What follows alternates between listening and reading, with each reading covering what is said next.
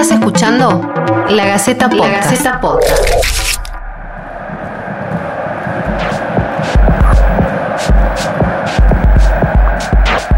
Hola, ¿cómo están? Bienvenidos a Planeta Redondo, un podcast de la Gaceta que acercará aspectos poco usuales que se relacionan al Mundial de Qatar. Soy Carlos Werner y junto con Irene Benito vamos a desmenuzar aspectos particulares, intrigas y situaciones cargadas de polémica que llevaron al país árabe a convertirse en sede del máximo torneo de fútbol de selecciones.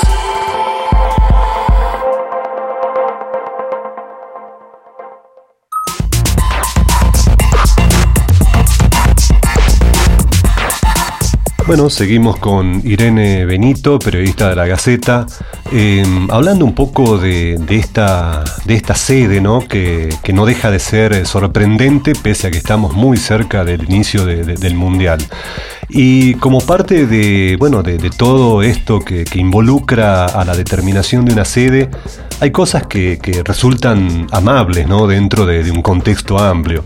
Y en ese sentido, bueno, Qatar eh, tiene para ofrecer eh, muchísimas cosas que, de alguna manera eh, pueden sorprender al, mundo, sorprender a quienes lo visiten, sorprender a quienes vayan a seguir las transmisiones televisivas o por redes sociales o todo tipo de plataformas ¿no? que, que hoy pueden difundir un mundial. Resulta que decías que Qatar es un país muy poco poblado y que va a recibir una altísima cantidad de turistas. Estos turistas, eh, bueno, eh, ¿a qué deben eh, prepararse o, en qué, sobre qué, cosas deben prepararse para poder vivir un mundial como están acostumbrados? Bueno, y, sobre todo si pensamos que pese a nuestra crisis va a haber un, grandes contingentes de argentinos que van a ir a Doha, ¿no?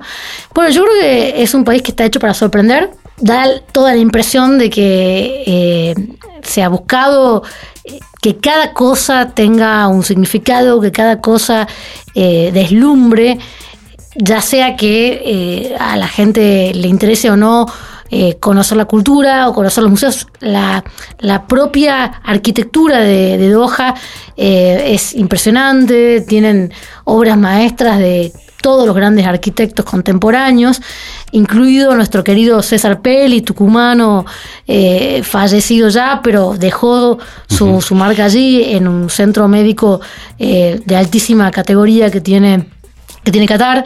Eh, entonces, por ejemplo, eso, o sea, puede que no, digamos, que quienes vayan al Mundial no estén interesados en, la arquitectura, pero seguro que lo que van a ver eh, les va a llamar la atención porque eh, hay todo un desarrollo urbano pensado, concebido para impactar. Eh, una de las cosas que son más exóticas y más llamativas es la isla de la Perla, que es una isla artificial increíblemente eh, llamativa por su, por su diseño, por la, por la manera en la que, en la que se, distribuyen los espacios, con muchísimos, muchísimas zonas verdes para pasear, para desahogarse, muchísimas playas también. Hay eh, una buena cantidad de, balnearios públicos y por supuesto privados, eh, que si el clima lo permite, y entiendo que el clima lo permite casi todo el año a menos que, haya una temperatura un poquito más baja, eh, se puede ir al mar, se puede ir a la playa. Em, entonces, bueno, como que hay grandes opciones, ¿no? Más allá del fútbol. Y, una de ellas, y me parece que no es menor, es la comida.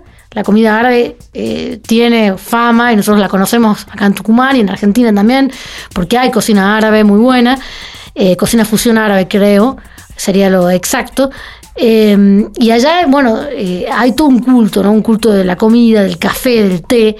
Eh, que creo que también van a ser las delicias de los turistas. Ahora, Irene, eh, los extranjeros van a tener que mm, hacer un, precurso de cómo comportarse en un país como este. Sí, hay reglas de trato, social muy particulares que tienen que ver con la Sharia islámica, con la ley islámica en alguna medida, después con las tradiciones. Eh, Qatar es un, es un país que reivindica muchísimo su, su pasado beduino eh, y esto, bueno, tiene toda una connotación en la vida cotidiana, más allá de que, por supuesto, los cataríes eh, son personas modernas, que, se educan, que, en fin, son eh, seres completamente integrados a la sociedad contemporánea, pero más allá de eso hay toda una, una búsqueda de la tradición. De hecho, por ejemplo, eh, una de las grandes obras de inserción al mundo de Qatar es eh, todo su desarrollo educativo, donde se buscó que las mejores universidades del mundo pongan campus en Doha. ¿Para qué? Para que los cataríes se puedan educar, formar allí, o sea, con los mejores talentos, con la, con la mayor concentración de materia gris posible, sin irse de Qatar. ¿Y por qué? Porque si se iban, era probable de que no regresen o de que pierdan estas costumbres y estos hábitos que son bastante estrictos, ¿no? Eh, hay toda una manera de saludarse, eh, que conviene estudiar para no tener problemas. Eh, hay por ejemplo, una ley de tolerancia cero con el consumo del alcohol, por lo que estuvimos leyendo, con motivo del Mundial esto se relajaría, incluso eh, se vendería la cerveza de uno de los sponsors oficiales de la FIFA dentro de los estadios. pero bueno, digamos, creo que conviene prestar mucho la atención sobre cómo se maneja la gente, ¿no? Las distancias físicas, digamos, las demostraciones de afecto, por ejemplo, no son bien vistas ni, en, ni, entre hombres y mujeres, ni entre mujeres eh, ni entre hombres, ¿no? Mucho menos. recordemos que la homosexualidad está penalizada, ¿no? También es una ofensa muy grave eh, cuestionar eh, a la dinastía Altani, que es la Casa Real de Qatar, hay una reverencia permanente hacia el emir Tamir al-Thani. Bueno, ese, tipo de cuestiones eh, son bastante, se ven como algo básico, ¿no? Para entender y para practicar. Pero yo creo y me parece que eh, un mundial es bastante inmanejable, ¿no? Esta conjunción de gente de todas partes que vienen que, llega muy fanatizada, que llega, digamos, a vivir una fiesta. Eh, bueno, va a ser interesante ver cómo las autoridades cataríes van a hacer para controlar esas masas, ¿no? Este, me parece que una manera de controlarlo, me da la sensación, ha sido el precio. Eh, llegar a Qatar es carísimo y el alojamiento en Qatar es muy caro. Eh, en parte porque es escaso, ¿no? Entonces, bueno, se supone que ahí va a haber un primer filtro por, por, el, por la capacidad, por el poder adquisitivo de los turistas. Eh, pero veremos, veremos qué pasa con los barra bravas, veremos qué hacen las autoridades, qué hace la policía, ¿no? Va, a estar divertido eh, por ahí observar la reacción de, de este pueblo y de este orden frente a las tensiones propias de un mundial.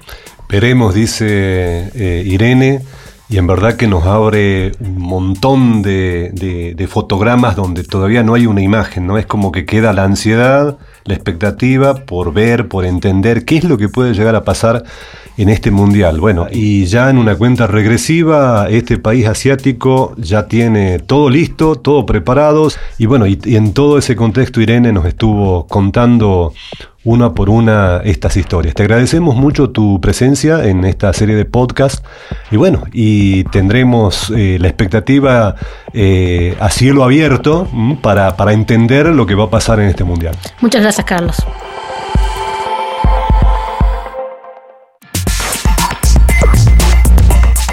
Sigan prendidos a Planeta Redondo para conocer los dimes y diretes que generó la designación de Qatar como sede mundialista.